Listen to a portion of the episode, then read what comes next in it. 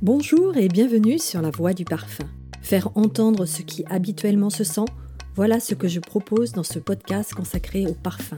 Écouter les fragrances, imaginer les effluves, se laisser porter par la voix et inviter l'ouïe et l'odorat à se donner rendez-vous avec votre imaginaire.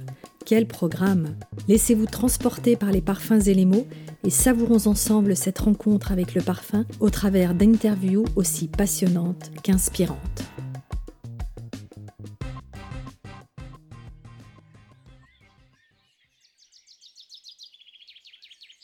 Secret de parfumeur vient humer la plante parfumée, ou plutôt le bois dont on fait des parfums, le santal.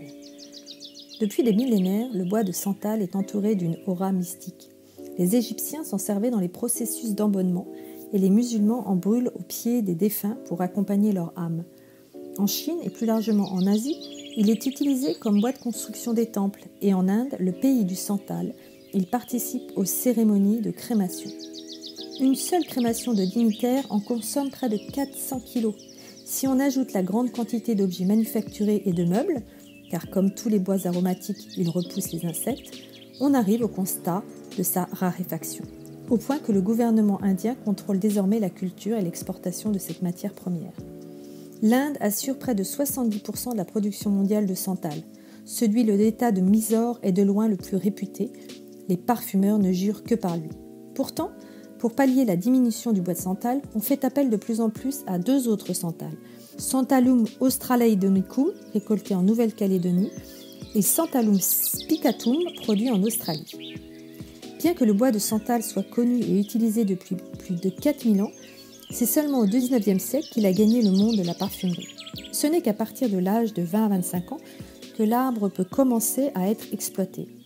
Il offre alors la meilleure qualité réclamée en parfumerie, pendant sa croissance, il se charge en huile, notamment dans ses racines. Il pourra ainsi être récolté pendant 70 à 80 ans. L'huile essentielle de santal est extraite par distillation à la vapeur d'eau des copeaux pulvérisés tirés des troncs, des branches et des racines de l'arbre. Un processus qui dure 40 à 70 heures et qui se pratique dans des distillateurs rudimentaires dans les pays producteurs, auxquels il faut ajouter la Chine, ou dans des installations modernes en Europe. Cette huile limpide de couleur jaune à incolore, très peu visqueuse, exhale une odeur douceâtre et boisée, bien reconnaissable, qu'on exploite naturellement dans les parfums orientaux pour son identité, mais aussi pour sa faible volatilité qui en fait une note de fond intéressante. Quelquefois, il faut savoir insister pour s'imposer, c'est vrai aussi pour les parfums.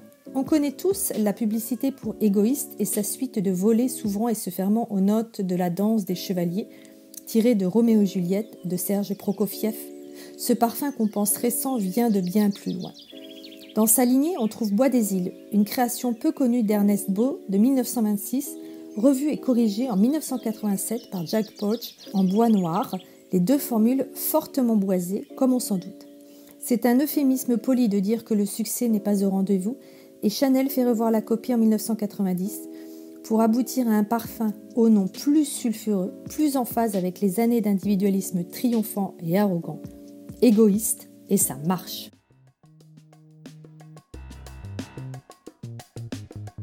Merci de nous avoir suivis sur la voie du parfum. N'hésitez pas à liker, commenter, partager et à vous abonner.